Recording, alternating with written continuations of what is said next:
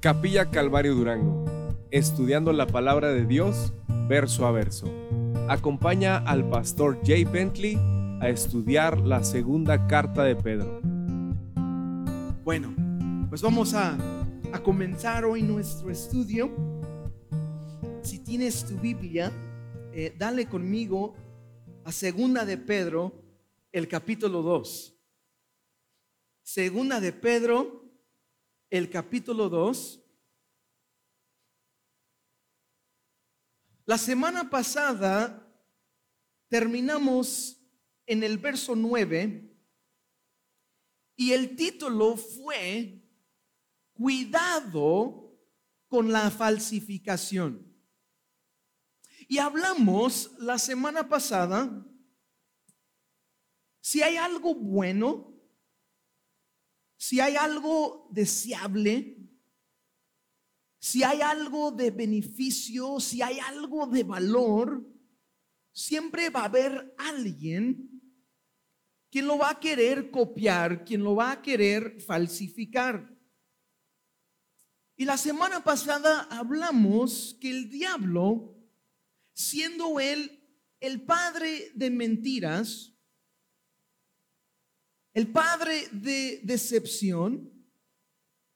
Y nos enseña la Biblia que hasta el diablo puede presentarse como un ángel de la luz. O sea, él es el rey de piratería. Y el diablo se puede hasta disfrazarse y a través de sus engaños, el diablo trata de destruir la iglesia y sus creyentes con sus mentiras.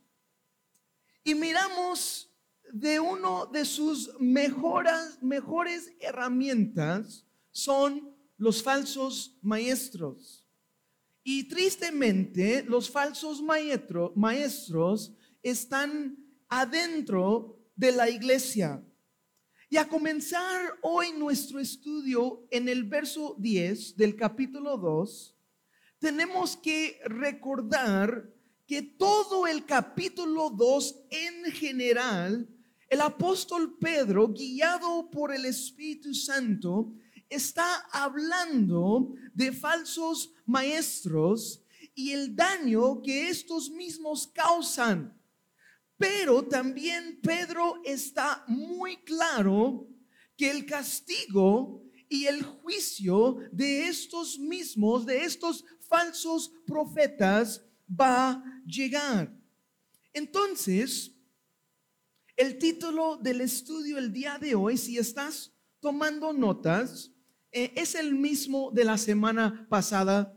Cuidado con la falsificación parte 2, porque seguimos con el mismo tema, entonces solamente vamos a seguirle y este es el parte número 2. Ahora, con mucha humildad, eh, vamos a abrir hoy la palabra de Dios y vamos a tocar otra vez como la semana pasada algunos temas muy fuertes y muy directos y yo sé que en la cultura en que vivimos nosotros el día de hoy, no es popular llamar a la luz a aquellos que están enseñando falsas doctrinas y falsos maestros. No es así como que popular. Pero tú y yo tenemos que entender. Aquí el apóstol Pedro inspirado por el Espíritu de Dios, el deseo, o sea, eh, la meta, ¿no? Él, como él quería, como él amaba la iglesia, sus hermanos y sus hermanas en la fe. Y como dijo Pedro en el capítulo 1, a los que han alcanzado fe igualmente preciosa con nosotros, por la justicia de nuestro Dios y Salvador Jesucristo. O sea, Pedro, por amor, él tenía que advertirnos por nuestra protección. El amor verdadero siempre clamará, siempre gritará cuando hay un peligro. Si tu hijo está por tocar el fuego, un niño de dos años de edad que tal vez no sabe lo que hace, está prendido la estufa y el niño se va, está acercando como que medio tonto, no sabe lo que hace y está por tocar el fuego, ¿qué vas a hacer como papá? Pues primero no toques, pero si sigue así, ¿qué vas a hacer? Ándale, ¿no? Mejor que le pegues tantito que se quema, ¿no? Y también otro ejemplo, si tienes un bebé en casa, necesitas guardar todos los productos químicos toda medicina en un lugar seguro, porque un bebé no sabe lo que hace y son capaces de tomar un trago de algo que no deben. Por ejemplo, el cloro o algo, ¿no? Bebés, ¿no? De repente hacen cosas que no deben hacer. Hace alrededor de unos 15 años atrás, una de mis hijas tenía como unos dos años de edad y pues normalmente en, mi recámara, en el buró, a un lado de mi cama, eh, después de comer un montón de tacos, pues necesito yo un, un Tums, ¿no? ¿Sí saben lo que son los Tums? Pues una vez este, entré a mi recámara y encontré mi niña llena su boca con Tums. Comió toda la botella de Tums pensando que eran dulces, son como medio, tenía unos dos años, todo así como que el polvo de los tums y todo así, este, y estábamos bien asustados. Y hablamos eh, como el nuevo 911 para ver qué hacemos, ¿no? Si tenemos que llevar a la niña al hospital y lo tenían que bombear la panza o no sé qué, pero no sé cuántas pastillas comió, tal vez 20, 30, no sé, ¿no? Y de repente el profesional, no sé, enfermera, no sé qué era, alguien que era especial en cómo controlar el veneno, ¿no? Tipo eso. Y, y me dice la señora, no, creo que va a estar bien, nomás mantenga tu mirada sobre ella y si comienza con otros síntomas, pues lo llevas al hospital, ¿no? Algo así. Entonces ella quedó bien, este, creo que está bien todavía el día de hoy, ya está bien, ¿sí? Pero aquí, aquí en segundo de Pedro, el capítulo 2, hay un propósito porque el apóstol Pedro fue guiado por Dios a escribirnos. Y lo que está haciendo, está aclamando, está gritando a voces con amor por sus hijos para advertirnos del peligro de los falsos maestros. Y Dios mismo nos ha dado el, no le dije bien la semana pasada, el antídoto, así, ¿no? Antídoto. Ándale, ya, ya se me salió bien, ¿no? El no, bueno, en inglés es el antidote. O sea, Dios nos ha dado la cura para protegernos de los falsos maestros. ¿Y cuál es la cura? ¿Cuál es el antídoto? ¿Cómo es? No, no me sale bien. ¿Sí? ¿Cuál es? El antídoto. Bueno, algo así, ¿sí? No, a mí me gusta mejor decir el antídoto, ¿ok? Pero bueno, este. Dios nos ha dado la cura, cómo nosotros podemos protegernos y es simplemente conociendo su palabra. ¿Te acuerdas? Entonces, el día de hoy vamos a, primero Dios, terminar el capítulo 2 y la semana que viene a comenzar en el capítulo 3, el tema va a cambiar. Entonces, primero Dios, terminamos este tema fuerte y la semana que viene vamos a darle con la venida del Señor. Pero bueno, Aquí vamos a comenzar leyendo en el verso 10 al 16 y nos dice así, segunda de Pedro capítulo 2, verso 10 y dice, y mayormente aquellos que siguiendo la carne andan en concupiscencia y inmundicia y desprecen el señorío, atrevidos y contumaces, no temen decir mal de los de las potestades superiores, mientras que los ángeles que son mayores en fuerza y en potencia no pronuncian juicio de maldición contra ellas delante del Señor, verso 12. Pero estos, hablando mal de cosas que no entienden, como animales irracionales, nacidos para presa y destrucción, destrucción, perecen en su propia perdición, recibiendo el galardón de su injusticia, ya que tienen por delicia el gozar de deleites cada día. Estos son inmundicias y manchas quienes aún mientras comen con vosotros se recrean en sus errores. Verso 14. Tienen los ojos llenos de adulterio, no se sacien de pecar, seducen a las almas inconstantes y tienen el corazón habituado a la codicia y son hijos de maldición.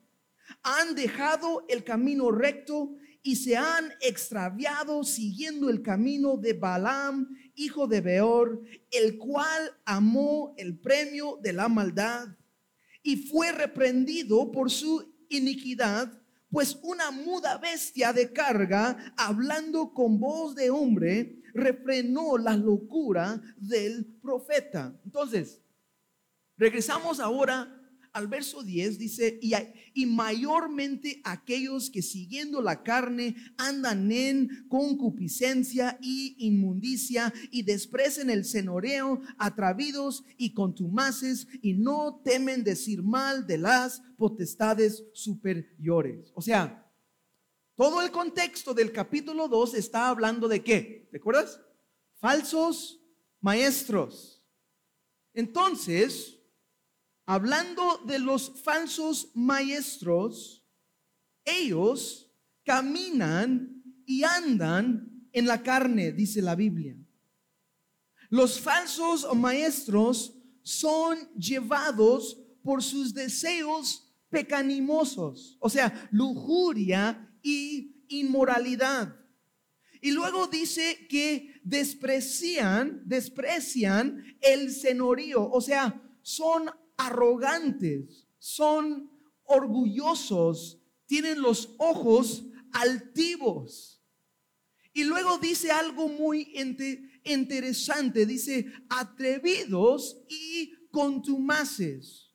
No temen decir mal de las potestades superiores. O sea, los falsos maestros piensan que tienen autoridad sobre poderes espirituales, en otras palabras, sobre demonios. En el verso 11 nos dice que ni los ángeles que tengan mayor fuerza y en potencia no pronuncian juicio contra ellos delante del Señor. Ahora tal vez voy a chocar con algunos, pero yo creo firmemente que el verdadero maestro de sana doctrina sabe y entiende que el verdadero poder, o sea, el fuente de poder, no se encuentra en uno mismo, sino se encuentra solo en el nombre de Jesús. Hay algo muy interesante en el libro de Judas. Judas escribió que cuando el arcángel Miguel, cuando estaba luchando con el diablo sobre el cuerpo de Moisés, ya que Moisés falleció y, y, el, y el arcángel Miguel iba a llevar el cuerpo de Moisés, estaba luchando el diablo con él y Miguel, el arcángel del Señor, dijo que el Señor te reprenda. Hasta el arcángel del Señor, o sea, Miguel, un ser bien poderoso, ni se atrevió a, estar diciendo cosas al diablo.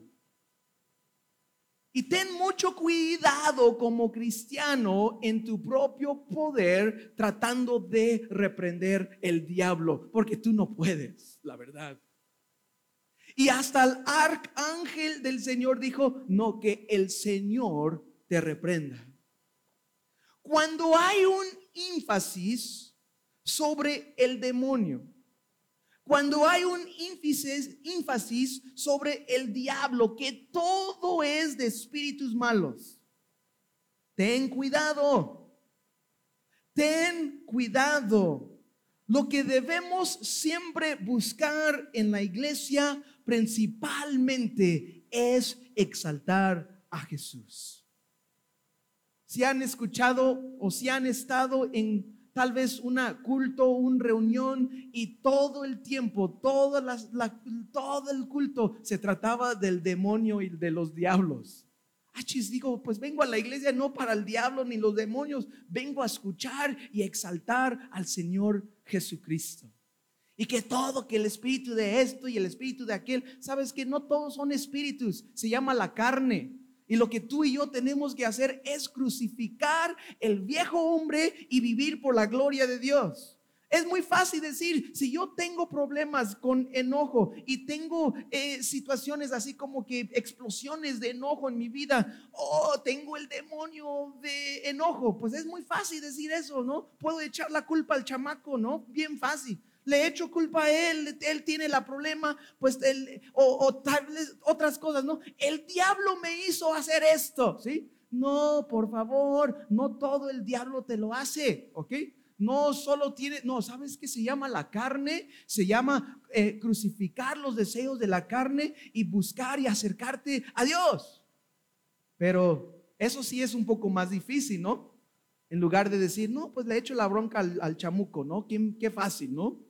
Entonces, pues otro como que idea, ¿no? Ten cuidado no son, son orgullosos, ellos creen que saben todo, no hablan de cosas que hasta nos dicen el verso 12, no, pero estos, igual hablando de los falsos maestros, pero estos hablando mal de cosas que no entienden, y luego dice como animales irracionales, nacidos para presa y destrucción, perecerán en su propia perdición. Los falsos maestros hablan mal de cosas que ni entienden. Y nos dice aquí la Biblia que son como bestias, o sea, animales irracionales. O sea, como un animal vive guiado por sus impulsos de la carne.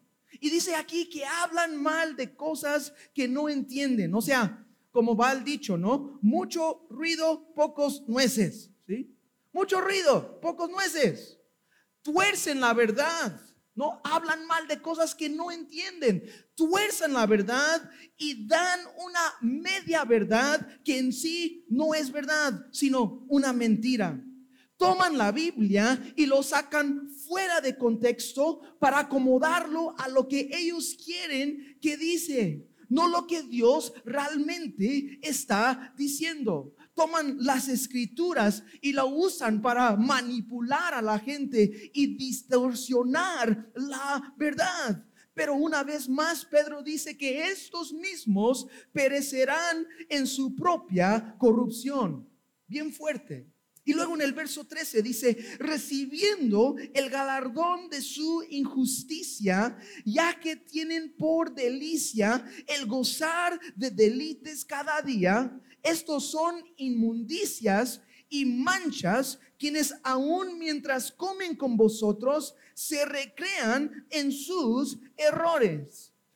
Aquí cuando dice en el verso 13 que ellos no gozan de deleites, habla que los falsos maestros viven en exceso. Exceso, o sea, de muchos lujos, a costa de aquellos quien la apoyan. Igual también habla de su perversión sexual. Y dice aquí Pedro, cada día. Y, y, esta idea mejor traducido a la luz del día. El idea es que estos andan a la luz del día sin vergüenza de su maldad y cómo aprovechan unos a cómo aprovechan, son unos sinvergüenzas haciendo su maldad en pleno luz del día. Hay una doctrina que ha destruido a muchos. Y una de las doctrinas principales de los falsos maestros el día de hoy es la doctrina de bienestar y riquezas. No, la iglesia está repleto de esta doctrina de salud y prosperidad, ¿ok? Está repleto y es una basura que ha destruido a muchos. O sea, lo que enseñan es, si eres cristiano, tú y yo tenemos la promesa de Dios que vamos a ser sanos y ricos. Y si no eres sano y rico, es porque te falta fe. Hay algo mal en tu vida. Y tristemente este pensamiento, esta enseñanza tan falso y tan lejos de la verdad está repleto en las iglesias el día de hoy y quiero decir con un énfasis que es falso, ¿ok? Es falso. El verdadero evangelio nos llama a dejar este mundo atrás. El verdadero evangelio nos llama a seguir a Jesús, tomando nuestro cruz, a morir a nosotros mismos, a servir. ¿Sabes? Cuando el diablo tentó a Jesús, ¿te acuerdas lo que el diablo ofreció a Jesús? El diablo dijo a Jesús, si, si me adoras, ve a todo el mundo, ve a todos los reinos, toda la riqueza, todo lo que quieres, todo lo que es, si adoras a mí, estos son míos, te lo doy, ¿no? Y Jesús dijo, no, no, no, no, así no es, ¿no? Y Jesús venció la tentación del diablo con la palabra de Dios. Y sabes que el día de hoy, ¿sabes lo que ofrece la doctrina de sanidad y prosperidad? Ofrece exactamente lo que el diablo ofreció a Jesús. Y todos los cristianos, no todos, perdón, no quiero decir así, porque espero que no todos, ¿verdad? Pero muchos que se llaman cristianos se están aceptando lo que ofrece el diablo. ¿Sí? Te doy todo esto. Ahora, también creo que es importante decir, claro, Dios bendice. Si eres rico, tampoco no es algo malo, pero sí es una gran responsabilidad, porque Dios, el quien te ha dado mucho, pues más se ha requerido de uno. Pero claro, Dios bendice y, y también Dios puede sanar enfermedades. Si uno está enfermo, si está luchando con algo, Dios puede ser un milagro, pero la verdad es que Dios no sana a todos. No todos son sanados. A veces Dios permite y a veces hay propósitos de Dios y hasta que Dios usa enfermedades en nuestras vidas para quebrantarnos, para que podemos rendirnos a Él. El apóstol Pablo dice la Biblia que él tuvo un aguijón o sea, él tuvo una enfermedad. El apóstol Pablo dice la Biblia que él oró tres veces y dijo, Señor, quítamelo. Señor, quítame esto. Pero Jesús, ¿te acuerdas lo que él respondió? Dijo, mi gracia es suficiente para ti. Y Pablo dijo después, dijo, por tanto, si la gracia de Dios es suficiente para mí. Aún en mi enfermedad, aún lo que estoy luchando, Pablo dijo, por tanto, de buena gana me gloriaré más bien en mis debilidades para que habite en mí el poder de Cristo. Por lo cual me gozo en las debilidades, en afrentas, en necesidades, en persecuciones, en angustias por amor a Cristo. Porque cuando soy débil, entonces soy poderoso. Los falsos maestros también nos dice aquí en el verso 13 que son manchas en medio de nosotros. O sea, traen desgracia sobre el nombre glorioso que está sobre todo el nombre, el nombre de Jesús. Y qué triste, Están ahí haciendo su maldad en pleno luz del día, unos sinvergüenzas aprovechando, manipulando del pueblo de Dios. Bueno, verso 14 dice, y tienen los ojos llenos de adulterio y no se sacien de pecar, seducen a las almas inconstantes y tienen el corazón habituado a la codicia y son hijos de maldición. Tienen los ojos llenos de adulterio, o sea, la idea es que toda mujer que vean es una oportunidad de cometer adulterio. Y nos dice aquí que seducen a las almas inconstantes, o sea, las almas inestables. Aprovechan de los débiles. la palabra aquí seducen en el griego es que casan con un cebo o que casan con una carnada. Así están seduciendo a las personas débiles, a las personas inestables. Y nos dice aquí que sus corazones han sido entrenados en la codicia. El idea es que son expertos. Como hablamos la semana pasada, los falsos maestros son expertos en manipular y en mover emociones para que al final la gente se suelta su lana. ¿sí? Eso es. Son expertos. Nos dice aquí que son, tienen el corazón habituado a la codicia. Esa palabra habituado es una palabra como deporte, como que fueron entrenados, como vas día con día al campo para entrenar. Fueron entrenados en la codicia. Y pues, ¿cuál es, no? El fin, para tumbar la lana de la gente. Y luego, qué interesante en el verso 15 y 16, el apóstol Pedro nos deja un ejemplo y nos dice así, han dejado, hablando una vez más, los falsos maestros han dejado el camino recto y se han extraviado siguiendo el camino de Balaam, hijo de Beor, el cual amó el premio de la maldad y fue reprendido por su iniquidad, pues una muda bestia de carga, hablando con voz de hombre, refrenó la locura del profeta. Ahora, esta historia se encuentra en el libro de números. Y aquí el apóstol Pedro dice que han dejado el camino recto y se han extraviado siguiendo el camino de Balaam. La historia de Balaam es muy impactante.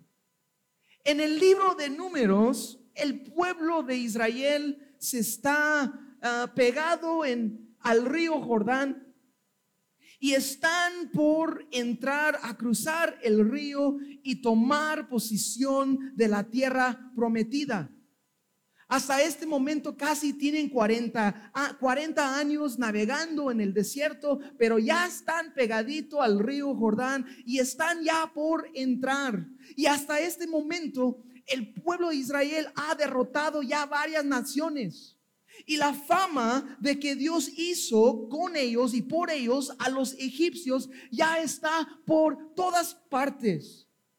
Y nos enseña la Biblia en números que el rey Moab, el rey Moab, su nombre es Balak, y todo su pueblo tenían gran temor de los israelitas.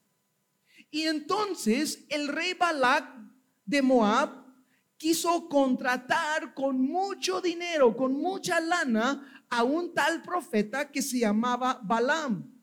Y su deseo, el rey de Moab, este Balak, era maldecir al pueblo de Israel. Pero Balaam no pudo maldecirlos. Dios dijo, no puedes maldecir a quien yo ha bendecido. Entonces, sabemos la historia más o menos, ¿no? Los, los siervos cuando se fueron el primer grupo como que para chantajearlo, ¿no? Aquí está la feria, venga por favor, maldice a los pueblos de Israel. Balaam dijo, no puedo. Dios dijo que son bendecidos y yo no puedo. Entonces se fueron, comentaron al rey Balac y luego el rey Balac mandó otra gente más importante, ahora ya con más lana, ¿sí? Así como que ahora, ahora, primero pues era tal vez poquito, pero ahora te voy a dar aún más. Y este, sus ojos se hizo así como que, ay, a ver qué hago, ¿no? Y él dijo, bueno, a ver qué, y, y, pidió permiso a Dios, ¿puedo ir con ellos? Sí, vas con ellos, pero no digas nada de lo que no debes decir. Y va la historia que van en camino con estos. Y de repente, ¿no? El ángel del Señor ya con su espada listo para matarlo en el camino, ¿no? Y nos dice la Biblia que el burro ya no quiso seguir. ¿Te acuerdas? El burro ya no quiso. Y luego este Balaam, enojado con su burro, su pobre burrito, comienza a golpearlo, ¿no? Y el burro al final se termina, se, se, hace como plompa en el piso, no quiso mover y anda pegando su burro y pegando su burro y de repente dice la Biblia que el burro comenzó a hablar, ¿no? O sea, si Dios puede usar a ti, puede usar a mí, ¿verdad? ¿Sí? Bueno, eso fue un chiste, ¿sí? Estoy llamando a los hombres, si no lo entendiste, a cada burro Dios puede usar, ¿verdad? Pero bueno, en, en ese momento, en ese momento, el burro comenzó a hablar en voz de ser humano, de voz de un hombre. Tal vez dices, ¿tú crees eso de verdad, pastor? Sí creo, porque está en la Biblia. ¿sí? Y el burro comenzó hablar y dijo, ¿por qué me pegas? Yo soy tu fiel burro. Nunca he hecho nada mal en contra de ti desde que me compraste, desde que has estado sobre mí. Nunca he hecho nada mal. ¿Por qué me pegas? y está enojado, es porque tú, burro malo, no te mueves y esto. Y dice la Biblia que Dios abrió los ojos de Balaam y él vio el ángel del Señor allí con su espada. Y dijo, ¡ay, gracias, burrito! ¿No? Gracias, burrito, por salvarme la vida. Y el ángel del Señor dijo, he aquí, yo ha salido para resistirte, porque tu camino es perverso delante de mí. Y le mandó, solo puedes hablar la palabra que yo te diga. Y Balak, el rey de Moab, quería que Balaam, una vez más, quería que maldiciera a Israel. Pero cuando subió de los varios lados, varias partes, ¿no? Cuando cuando Balaam estuviera allí como viendo el pueblo desde los montes, ¿no? Salió bendición, salió bendición, nada más. Y bueno, hasta el rey Balak, el rey de Moab, estaba tan enojado, dijo, no, ya no hablas, ni les digas nada bien ni nada. Pero Balaam dijo algo. Balaam quería tanto el dinero Balaam quería tanto los bienes y el estatus que él dijo a Balac, sabes que yo no puedo maldecirlos, pero ellos mismos, si los haces pecar, traerá sobre sí mismos maldición. Y entonces Balaam consejó al rey de ah, Moab, le dijo, tus muchachas, mándalos entre el pueblo de Israel mándalos con los hombres así y seduce a los hombres y luego ya que los traen seducidos, saca tus ídolos y comienzan a adorar sus ídolos sexuales y perversos. Y así ellos mismos van a ser maldecidos por sus propias decisiones. Y eso es lo que hizo el rey de Moab. No los pudo maldecir, sino que enviaron las muchachas y seducieron el pueblo y así después dice la Biblia que muchos de Israel murieron, varios tuvieron que morir. El apóstol Pedro nos está diciendo, los falsos maestros son como Balaam, que han dejado el camino recto, amando la paga de la maldad. Qué interesante, ¿no? Balaam es un ejemplo de los falsos maestros, amando el pago de la maldad. Bueno, seguimos, verso 17, dice así, Hablando una vez más, los falsos maestros, dice, y estos son fuentes sin agua. Es como un oximorán, ¿no? Este, así se dice, oximorón, ¿cómo es? Bueno, algo así. Estos son fuentes sin agua y nubes empujadas por la tormenta, para los cuales la más densa oscuridad está reservada para siempre. Qué fuerte. Verso 18. Pues hablando palabras infladas y vanas, seducen con concupiscencias de la carne y disoluciones a los que verdaderamente habían huido de los que viven en error.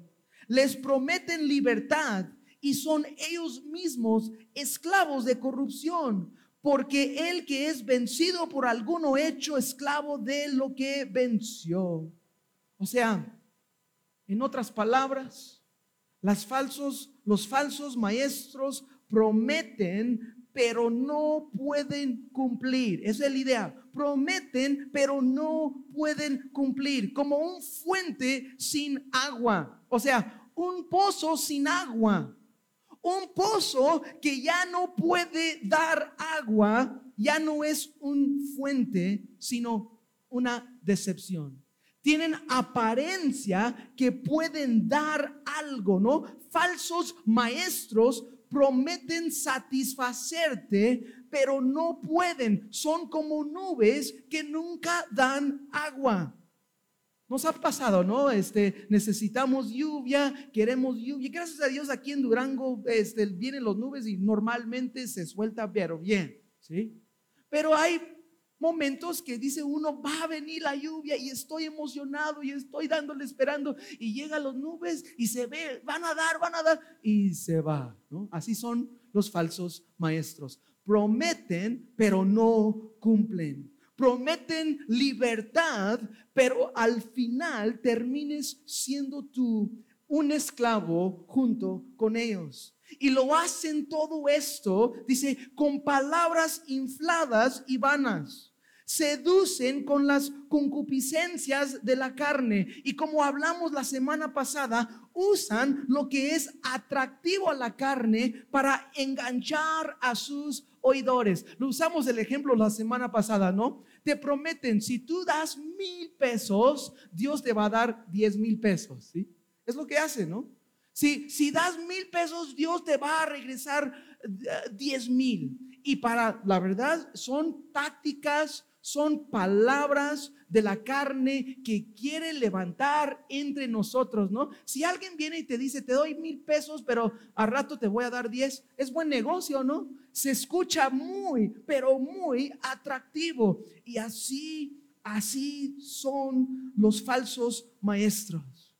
Un mensaje es un falso, su mensaje es un falso evangelio, prometiendo prosperidad y salud si solo das dinero a su ministerio. Y lo tristeza es que hay miles y miles de personas engañados el día de hoy con falsos maestros. Y luego, de versos 20 a 22, y con esto terminamos hoy nuestro estudio dice así, ciertamente, si habiéndose ellos escapado de las contaminaciones del mundo por el conocimiento del Señor y Salvador Jesucristo, enredándose otra vez en ellas, son vencidos. Su, su postrer estado viene a ser peor que el primero porque mejor les hubiera sido no haber conocido el camino de la justicia que después de haberlo conocido, volverse atrás del santo mandamiento que les fue dado. Pero les, les ha acontecido lo del verdadero proverbio. El perro vuelve a su vómito y la puerca lavada a revolcarse en el cieno, o sea, en el lodo.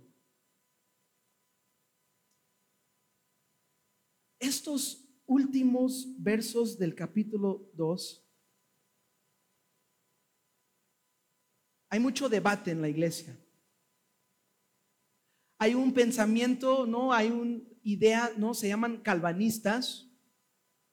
Y los calvanistas dirán que estos hombres nunca fueron salvos. Que nunca, de ningún momento, realmente conocían de verdad al Señor. Hay otra escuela, hay otro pensamiento, se llama los armeneos, ¿no? Como que dos lados de pensamiento bíblico y ellos dicen, fueron salvos, pero dejaron su salvación. So hay un debate. Unos dirán, fueron salvos y rechazaron a Jesús en favor de este mundo y otros dirán que nunca fueron realmente salvos, que todo era un show y de nunca de verdad creyeron en el Evangelio. Tal vez tú me preguntas a mí, ¿cuál es lo que tú piensas, pastor? Bueno, yo la verdad no te puedo decir. Porque a mí al leer esto como que de parte mío y digo, pues escucha como que ellos fueron salvos, ¿no? Ciertamente, si habiendo ellos escapado de las contaminaciones del mundo por el conocimiento del Señor y Salvador Jesucristo, enredándose otra vez en ellas, son vencidos y su posterior estado viene a ser peor que el primero. O sea, se escucha bien fuerte. Yo no sé. Yo no sé si estos de verdad eran cristianos y después rechazaron la verdad. Y yo no sé si nada más tuvieron una apariencia que solo profesaban fe en Cristo y nunca poseían a Cristo. Hay una gran diferencia de solo profesar fe en Cristo y de realmente tener fe en Cristo. Pero lo que sí sé es que dice la Biblia aquí que, que lo hubiera sido mejor que nunca han conocido la verdad si regresan al mundo. Porque ahora son más responsables. Y nos dice Pedro, y está hablando acerca en Proverbios y dijo como el perro que vuelve a su vómito. Qué fuerte, ¿no? Qué fuerte ejemplo. Como un perro que vuelve a su vómito. O sea, o la puerca lavada a revolcarse de nuevo en el lodosal.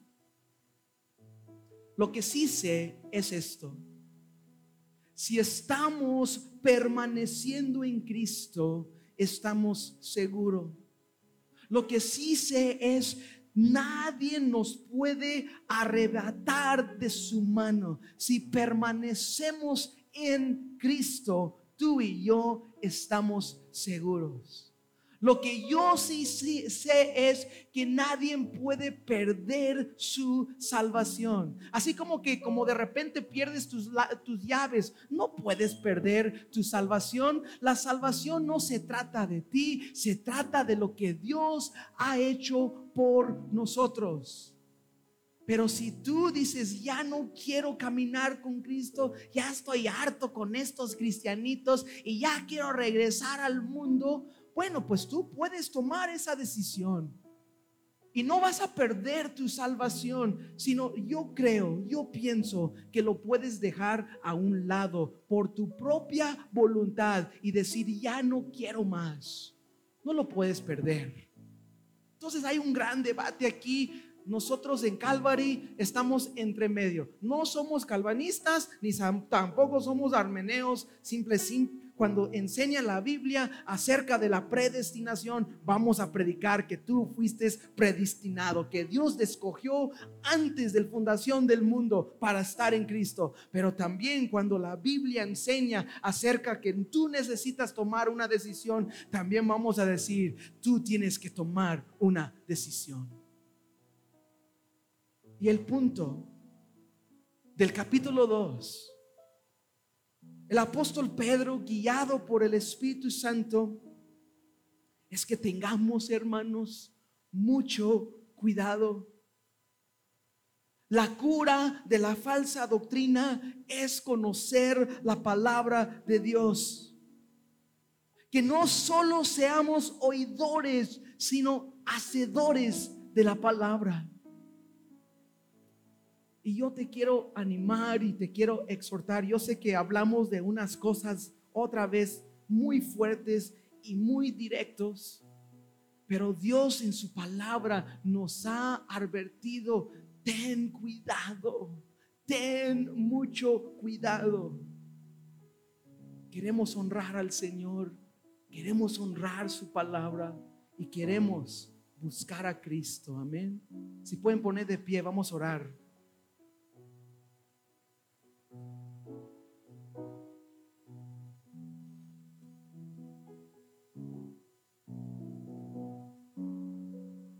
Señor,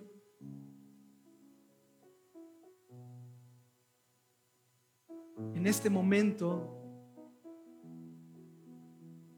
Señor, tu palabra, sin duda alguna, Señor, es, es serio. Y Señor, tu palabra nos servirte y, y Señor nos da el camino.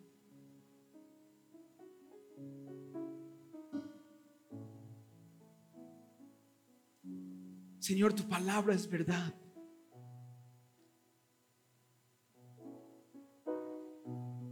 Y ayúdanos, Señor,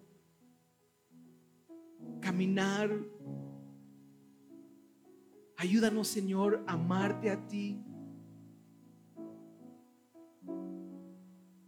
Y pone en nosotros, Dios, un deseo, un deseo profundo de conocerte Pone en nosotros, Dios, un deseo profundo, Señor, de, de amar a tu palabra. Y Señor, ayúdanos. Porque no solo los falsos profetas pueden ser como Balaam, el cual amó el premio de la maldad. No solo ellos, Señor, sino también nosotros. Señor, con lo que este mundo ofrece, la avaricia y la, codicia, Señor, que hay. Señor, ayúdanos a tomar nuestro cruz y seguir, seguirte a ti. Señor, muchas veces tenemos nuestras prioridades tan revolcadas. Tenemos nuestras prioridades mal. Señor, venimos hoy arrepentidos. Y Señor, perdónanos de nuestra idolatría. Y ayúdanos, Señor, a mantener a Cristo en el trono de nuestro corazón. Santo Espíritu, haz tu obra en cada uno de nosotros. Y gracias, Señor, por tu palabra. Gracias por tu verdad. Señor, te bendecimos y, y te pedimos todo esto en el nombre de Jesús. Amén. Amén. Pues hermanos, pues vamos a vamos a cerrar nuestro estudio el día de hoy